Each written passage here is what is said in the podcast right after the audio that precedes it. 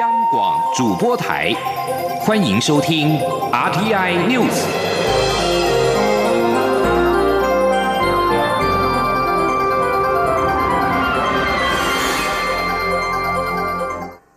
各位好，我是主播王玉伟，欢迎收听这节央广主播台提供给您的 RTI News 新闻。首先带您关注。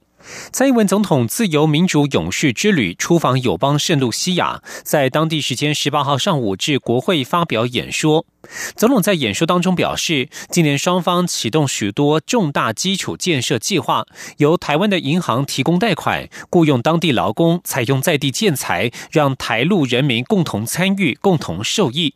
之后，总统出席了国事垒人力资源发展中心落成典礼时表示，该中心是台陆两国携手推动社区发展计划而促成，双方厂商及社区都共同受惠。他的目目标是创造双赢，绝对不让友邦陷入债务陷阱。今天记者欧阳梦平的随团采访报道。国士垒市位于圣露西亚北部商业及观光重镇，因为临近首都卡斯翠市，近年来发展快速。陆国政府于二零一一年起开始建造国士垒人力资源发展中心。作为居民生活休闲、社会教育及文化艺术的多功能活动中心，但之后因为财政不足，只完成主体结构后便闲置多年。在我国政府于二零一五年同意资助相关整建经费后，才恢复工程，并在蔡总统造访时落成。蔡总统在落成典礼致辞时表示：“国士垒是一个充满活力的社区，这个中心的落成将有助于凝聚社区的向心力。”更能展现多元文化。他并指出，这座中心是因为台陆携手推动社区发展计划而促成。这项计划目前已经在陆国完成超过两千四百项的社区公共建设，包括防洪、排水、行人步道以及连外道路等工程。创造出两万五千多个工作机会，促进陆国的经济发展，同时也有效协助陆国减缓气候变迁的冲击。目标是创造双赢，不会让友邦陷入债务陷阱。总统说：“A cooperation model means that firms and communities from both our countries can participate and reap the benefits. We.” Refuse to allow our allies to fall into debt traps because our goal is genuine win-win collaboration. 圣露西亚总理查士纳致辞时则表示，国士垒人力资源发展中心是项长久的规划，终于得以实现。该中心将可造福国士垒地区及陆国人民。他也对台湾政府在多项合作计划中所提供的协助表达诚挚的感谢。随后，蔡总统便与查士纳共同为国士垒人力资源发展中心揭牌。中央广播电台记者欧阳梦平随团采访报道。而蔡总统在当地时间十八号的两个行程当中，都提到了圣露西亚与台湾合作不会有债务陷阱的问题。总统在落成典礼的之后受访时被问到这番话是否针对中国的一带一路，总统表示不用对号入座。而蔡总统将在台湾时间今天晚间九点三十分搭机离开圣露西亚，接下来将过境美国丹佛市，预计二十二号返抵台湾。而继续关注台美之间在宗教自由方面的交流，台湾无任所宗教大使布辛大力与美国宗教大使布朗贝克举办双边论坛，双方谈到台湾在人权价值观念、宗教自由在国际社会有意义参与并且做出贡献，台湾在宗教自由是不可或缺的角色。布辛大力表示，台湾是民主与宗教自由的灯塔，只要按照教义真理，不论是哪一个宗教，在台湾都能生存。此外，台湾丰富的宗教与宗教之间的走向成熟地步，过去对话，现在相互尊重，再进一步互相欣赏，这是宗教自由的基本精神。另外，美国国务卿蓬佩奥十八号在国际自由宗教会议上表示，中国对待维吾尔穆斯林少数族群的方式是世纪污点。蓬佩奥并且指控北京施压一些国家，使他们无法参加美国所主办的宗教自由会议。在蓬佩奥发表这项谈话的前一天，美国总统川普在白宫接见了来自各个国家的受宗教迫害者，其中包括了中国、土耳其、北韩、伊朗以及缅甸的受害者等等。继续关注是财经消息。为了协助我国厂商争取亚洲开发银行各项援助计划的商机，由外交部、财政部等单位共同举办的二零一九年亚银商机说明会，预计八月七号在台北举行。外交部今天表示，新南向政策目标国家都是亚银的会员国，若是能够参与亚银相关采购，不仅可以拓展新南向市场商机，还有助于厂商建构海外能量。今天记者王兆坤的采访报道。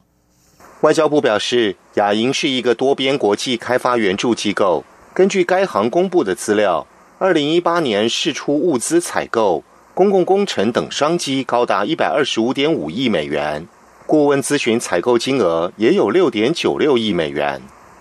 政府推动新南向政策，政策目标国家都是亚银会员国。外交部认为，参与亚银的采购可以布局拓展新南向市场。具有庞大的潜在商机。外交部发言人李宪章说：“跟我们外我们政府推动新南向政策的目标哦，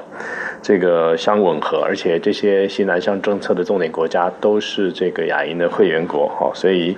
如果能够参与这个亚银的相关的采购，不仅可以拓展我们在新南向市场的商机啊，那么当然也有助于我们。”这个国内的厂商建构在海外的这个能量，李宪章指出，为了链接我国交通及能源优势产业，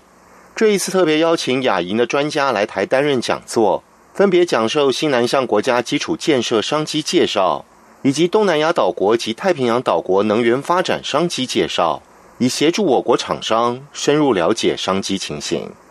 李宪章表示。亚银商机说明会全程免费，备有同步中文口译。因为名额有限，鼓励有兴趣的国内厂商踊跃报名参加。中央广播电台记者王兆坤台北采访报道。关注选举议题，内政部长徐国勇今天南下高雄市警察局，了解高雄警方面对明年大选的茶会制报准备情形。徐国勇表示，明年选举的茶会制报工作，高雄是重中之重。徐国勇也说，明年总统大选的维安工作会按照以往的经验来进行，不仅是总统维安规格要更高，立委候选人的维安也要注意。前天记者王威婷的采访报道。内政部长徐国勇十九号赴高雄市警察局了解警方明年总统大选的茶会制报准备情形。他受访时表示，明年大选的茶会制报工作，高雄是重中之重。那我们大选的茶会制报是警察很重要的一个任务，那高雄也是重中之重，所以我也特别下来啊听一听我们高雄市警察局对茶会制造所规划的，它以及在法律上有什么需要啊，我来做一些相关的大家互相的探讨，来跟同仁们来做一些讨论。在大选维安部分，徐国勇表示会按照以往的经验进行。台湾经过多次选举，维安工作都做得不错，警方会将维安列为重要工作。他也表示，查会制报中的制报包含总统候选人维安，也包含立委候选人的维安。许国勇说，总统维安规格要更高，立委候选人的维安也要注意。这部分国安局会规划，警方特勤部队、霹雳小组等都会配合。另外，许国勇也指出，十月份将有一批警专毕业生毕业，明年一月和十月也会有两批警专毕业生，届时将会补足各县市所需的警察人力。他呼吁各县市政府宽列警察人事预算。中央广播电台记者王威婷采访报道。而高雄市长韩国瑜将代表国民党参选总统，不过民调显示有四成民众不支持韩国瑜代职参选。台北市长柯文哲今天表示，他也觉得代职参选多少都会被干扰。他猜韩国瑜在高雄一定更糟糕。柯文哲也感叹，台湾今天只有草包跟菜包可以选，实在真糟糕。今天记者郑林的采访报道。二零二零总统大选逐渐升温。根据媒体最新民调显示，若台北市长柯文哲参选，他与高雄市长韩国瑜、总统蔡英文将呈现撒卡都状态。韩国瑜支持度为百分之四十，领先蔡英文及柯文哲的百分之二十八及百分之二十七。柯文哲十九号受访时被问及是否担心会有弃保效应或被边缘化，他说：“其实两党初选民调变化也很剧烈，但他认为台湾政治不应当只有选举。”还是不太对。至于有四成左右民众不支持韩国瑜及柯文哲代职参选，柯文哲表示，他也认为会受到干扰。我也觉得代职参选啊，特别这种才选上市长啊，哎，我发现哦，我我们其实这样还是多多多少少还被干扰到一点啊。我猜韩国，我猜那个韩国瑜在高雄一定更糟糕，就是说，一天只有二十四小时嘛，那可能我也会觉得说，坦白讲哦，今天台湾走到这个地步了，只有草包跟菜包可以选择，还是真糟糕了。对于前总统陈水扁质疑蔡英文未拼连任要把他抓回去，柯文哲认为处理扁案最佳时间是二零一六年，那时候没有处理，现在不知道该怎么办。要关早就关了，不会了，这个没有，我觉得我也觉得那个扁案拖太久了，应该应该。其实我我也不太赞成说哦保外就医哦，那每天在写永歌舞语，我也不赞成哦，觉得还是怪怪的，还是应该这样久而久之嘛，他的司法或者这种法治国家的这种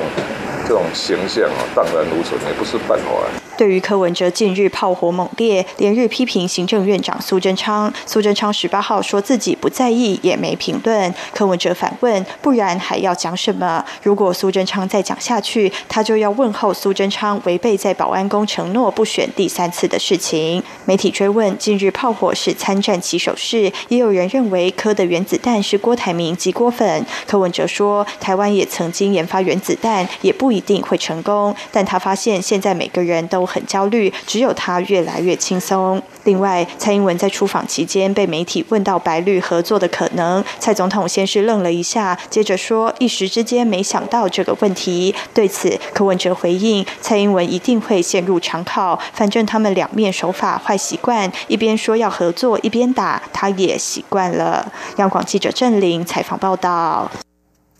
而韩国瑜在初选胜出之后，现在国民党内的整合备受关注。前总统马英九今天对此表示，当然会尽全力帮忙国民党整合。对于是否会帮忙韩国瑜与前红海董事长郭台铭联系，他表示只要能够帮得上忙，会全力以赴。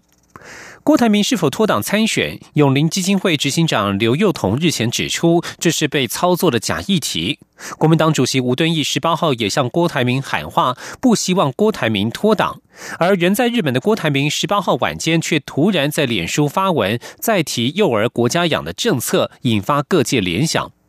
马英九今天上午出席亚洲婴幼儿托育现况与展望论坛，针对是否帮助国民党进行整合，马英九在会后受访表示，那是当然，他会尽全力。继续关注国际消息。在日本和南韩因为二战期间强征劳工争议而导致政治经济紧张关系日益升高之际，日本放送协会 NHK 报道，日本外务大臣河野太郎将在今天召见南韩驻日本大使。日本外务省指出，河野将再次要求南韩采取适当的行动，修正日本认为不正确的南韩最高法院裁定。南韩最高法院日前裁定，新日本制铁必须赔偿四名在二战期间被强行征用的韩国劳工，但是日本认为这已经违反了日韩请求权协定，南韩没有理由再提出赔偿要求。日本在本月初对出口到南韩半导体的原料加强管制，经济产业大臣世工宏成重申，这是因为南韩的出口管制体系不足，并非报复强征劳工的争议。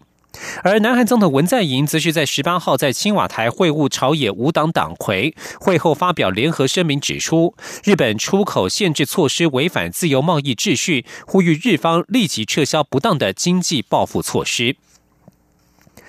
美国总统川普宣布，美军十八号在荷穆兹海峡击落了一架距离美国海军船只不超过一千码的伊朗无人机。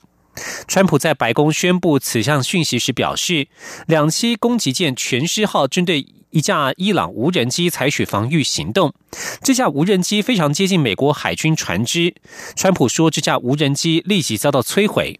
不过，对于川普的说法，伊朗外交部长查瑞夫表示没有收到这项讯息。无人机遭击落的消息正值美国和伊朗在波斯湾的紧张情势趋势升高之际。以上新闻由王玉伟编辑播报，稍后请继续收听央广午间新闻。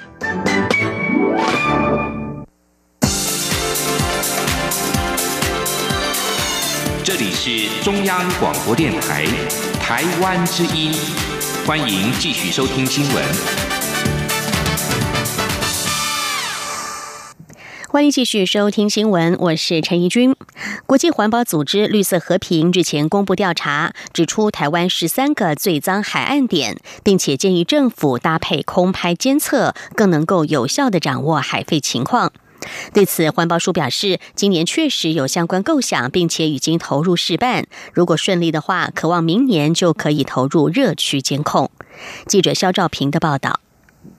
国际环保组织绿色和平与荒野保护协会去年在台湾海岸线以目视快筛方式进行调查，日前发布全台有十三个海岸点垃圾堆积情况最为严重。对此，行政院环境保护署已经邀集相关单位，规划在九月下旬开始清理。目前，农委会林务局已经将无人机应用在山林监测，而海岸边的垃圾掌握是否也能比照办理？绿色和平海洋专案主任严宁认为，人力目视快筛可以以深入峭壁区，准确判断垃圾堆积量，但相对耗时；而空拍机则可以在广阔海岸线上快速掌握垃圾的带状面积，两者确实可以相辅相成。他也认为，正本清源还是要有一套管理专法，才能使主管机关灵活搭配不同工具来监测海岸环境。他说：“呃，如果在比较污染严重的地方，可能就需要空拍机很经常的去空拍，然后来或者去人员到现场去做海岸的海废的监测。因为像我们这次开会就有提到那个北海岸风景管理处北关处，他们就有提到说，他们其实去年有把那个我们发现最脏的那个点的垃圾清起来，可是大概一个礼拜后，垃圾又全部回来。最脏的点可能会需要很频繁的去监控跟清理。环境保护署。”环境卫生及毒物管理处处长蔡玲仪表示，环保署在今年已经开始讨论用空拍机监控海岸废弃物的可行性，目前已经展开试办，如果顺利，明年就能执行热区监控任务。他说。今年开始用高铁系的那个空拍的来来做这个海岸垃圾的这个调查，有有做这样子的一个规划，啊，那个尺度的多多大多小，这个我们最近今年会来先来开始来做一个讨论。环保署表示，除了会定期清理海岸垃圾外，也呼吁各界应同步执行源头减量以及加强废弃物回收等工作。中央广播电台记者肖兆平采访报。道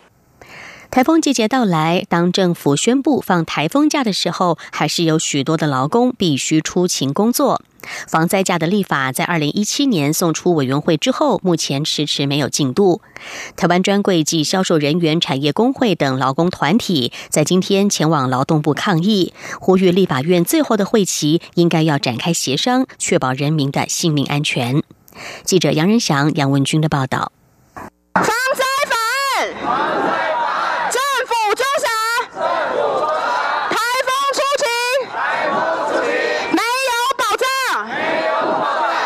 每年台风季到来，就算已达停止上班上课标准，但还是有一群人必须在风大雨大时出勤。而今天，包括专柜暨销售人员工会、台大医院企业工会、桃园市技师工会等劳工团体，十九号赴劳动部抗议，要求防灾假立法。担任百货公司柜姐已经二十年的专柜暨销售人员工会理事董仲珍指出，以百货业经营模式来说，厂商聘请专柜。人员后就会将管理权移交给百货公司。台风天上班与否，完全依照百货公司指令，从未征询过专柜人员意见。若拒绝出勤，就只能等着吃罚单。他说：“我能选择不出席，那是不可能的事情，因为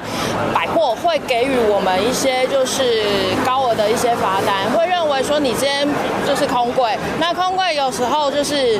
两千、三千、五千的起跳，不一定。值得注意的是，二零一七年十二月，立法院曾提出七个版本的防灾假草案，保留送朝野协商，但一年半过去，却迟迟没有进度。劳团将矛头指向劳动部，认为劳动部阻挡立法。妇女心智基金会倡议部主任周瑜轩说。明年我们就要选举，接下来立法连呃届期不连续的话，这个法案如果今年还没有通过，明年就得打掉重新再来。但是我们没有办法再多等一年。劳动部劳动条件司科长蔡银杰接受陈情时则强调，依照天然灾害劳工出勤要点规定，若劳工因天灾而未出勤，雇主不得有要求劳工补班等不利待遇，否则将可处新台币两万元以上一百万以下的罚款。而至于立法部分，各界还有不同意见，还需审慎研议。中央广播电台记者杨文祥、杨文君在台北的采访报道。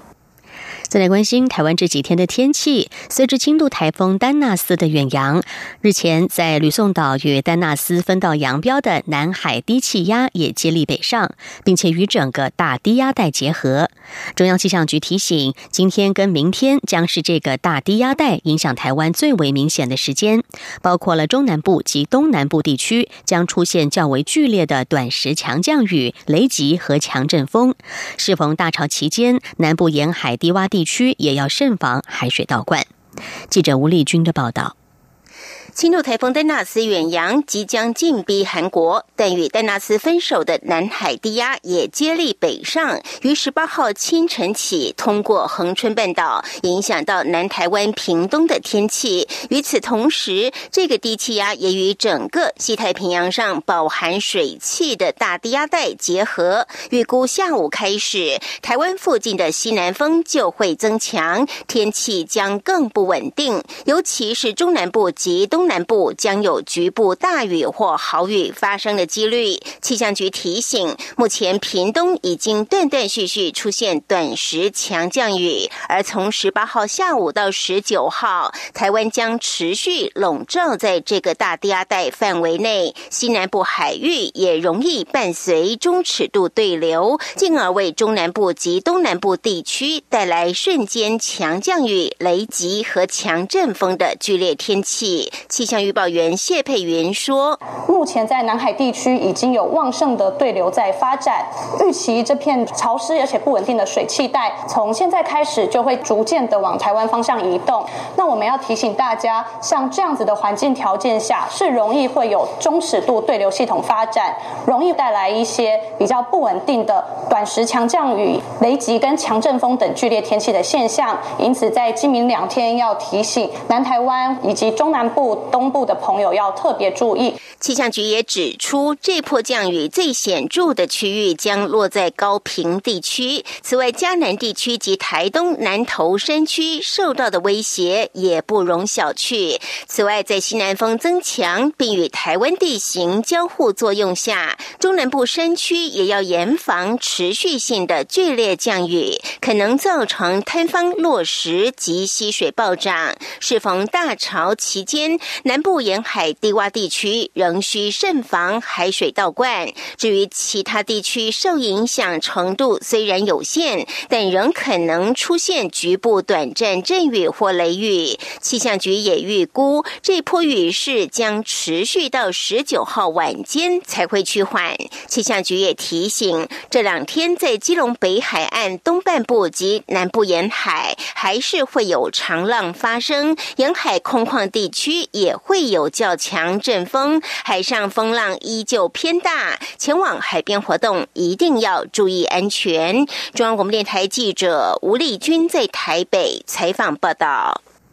继续关注财经消息，清真市场需求庞大，成为全球瞩目的焦点。商研院董事长许天才今天指出，台湾业者在清真市场虽然有优势，不过目前的相关布局、投资成长比贸易成长还要快，预估至少会经历三年的投资期，才会进入较为明显的投资回收期。记者谢嘉欣的报道。商研院十九号举行台马印清真产业发展与交流论坛，董事长许天才会中受访时表示，清真市场规模大、成长快速，且需具备清真认证才得以进入，使得目前清真产品供不应求，供需落差达到八成，无法自给自足，是台湾厂商很大的机会与挑战。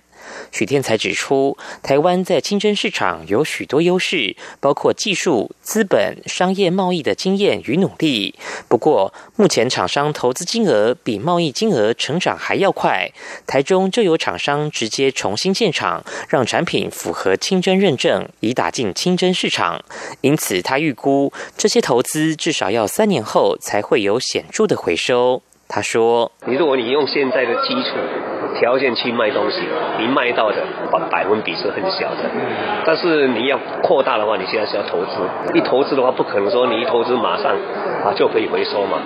你要投资，你至少要准备说，我这三年呢是投资下去啊是没办法可以马上回收的。那是赚的就很快了，赚的可能就挤在条利息而已啊。哦，但是你继续成长的话，以后根本不会赔钱啊。许天才也提到，商研院除了扮演产业与新市场之间的桥梁外，也愿成为带领技术新模式前进新市场的关键角色。未来可提供有意前进清真市场的企业做完整的企划策略咨询，降低风险，缩短厂商投资回本的时间。另外，由于清真产线品质管理越显重要，许天才也建议政府提供补助，吸引更多台湾人才赴印尼、马来西亚等国取得清真品质管理师执照，同时也可开放清真市场国家的学生来台到清真产线实习，帮助厂商增进清真产品的品质。中央广播电台记者谢嘉欣采访报道。中央研究院经济所在今天发布了最新的经济预测，将二零一九年经济成长率 GDP 大幅下修至百分之二点零一。中研院经济所形容，当前的经济景气如同风中飘荡，充满着不确定性。中研院经济所去年底所预估，二零一九年全年的经济成长率为百分之二点四五。不过，考量全球经济成长放缓趋势更加明显，台湾的外贸受到抑制，国内消费也趋于疲软，经济成长幅度明显减缓。最新的经济预测因此而大幅下修零点四四个百分点到百分之二点零一。中研院经济所所长简景汉表示，去年底景气急转直下，今年春天情势和缓，外界认为景气出现曙光。但美国总统川普五月发动贸易战，吹皱一池春水，全球的贸易、投资等相关数据都笼罩在不确定的阴霾之下。七月又爆发了日韩贸易战，更添变数。不过，简景汉指出，美中贸易战让许多的台商回台投资，日韩贸易战也许也会让订单从韩国转移到台湾。再来看到英国脱欧，目前仍然处于停滞的状态，而十月三十一号的脱欧期限却越来越近了。英国政府官方预测，十八号指出，如果无协议脱离欧洲联盟，英国的经济将会陷入长达一年的衰退期。英国预算责任局在关键报告当中预测，如果英国十月三十一号无协议、无过渡期脱欧，英国二零一九年第四季将进入为期一年的衰退期。争取成为下一任英国首相居于领先的候选人强生曾经多次誓言，如果十月底未能达成一项协议，英国将无协议脱欧。预算责任局的这份财政风险报告就凸显出无协议、无过渡期脱欧对英国财政的影响，将会把英国经济推入衰退，资产价值和英镑重贬。巴西总统波索纳洛在十八号重申，他仍然打算要提名自己的儿子爱德华多出任驻美国大使，即使这么做会让他的支持度下滑。波索纳洛强调，今年三十五岁的爱德华多是代表圣保罗的联邦众议员，已经准备好要代表巴西，而且他和美国关系良好。如果波索纳洛真的提名爱德华多，这项提名案仍然需要先后获得参议院外交委员会以及全院的通过。行事风格经常爆发争议的波索纳洛，素有“巴西川普”之称。波索纳洛也和川普一样内举不避亲，任用家族成员担任正式的顾问。对于资格遭到质疑，爱德华多日前自我推荐，还笑称自己曾经在美国打工煎过汉堡，但他强调自己的经历足以升任驻美国大使。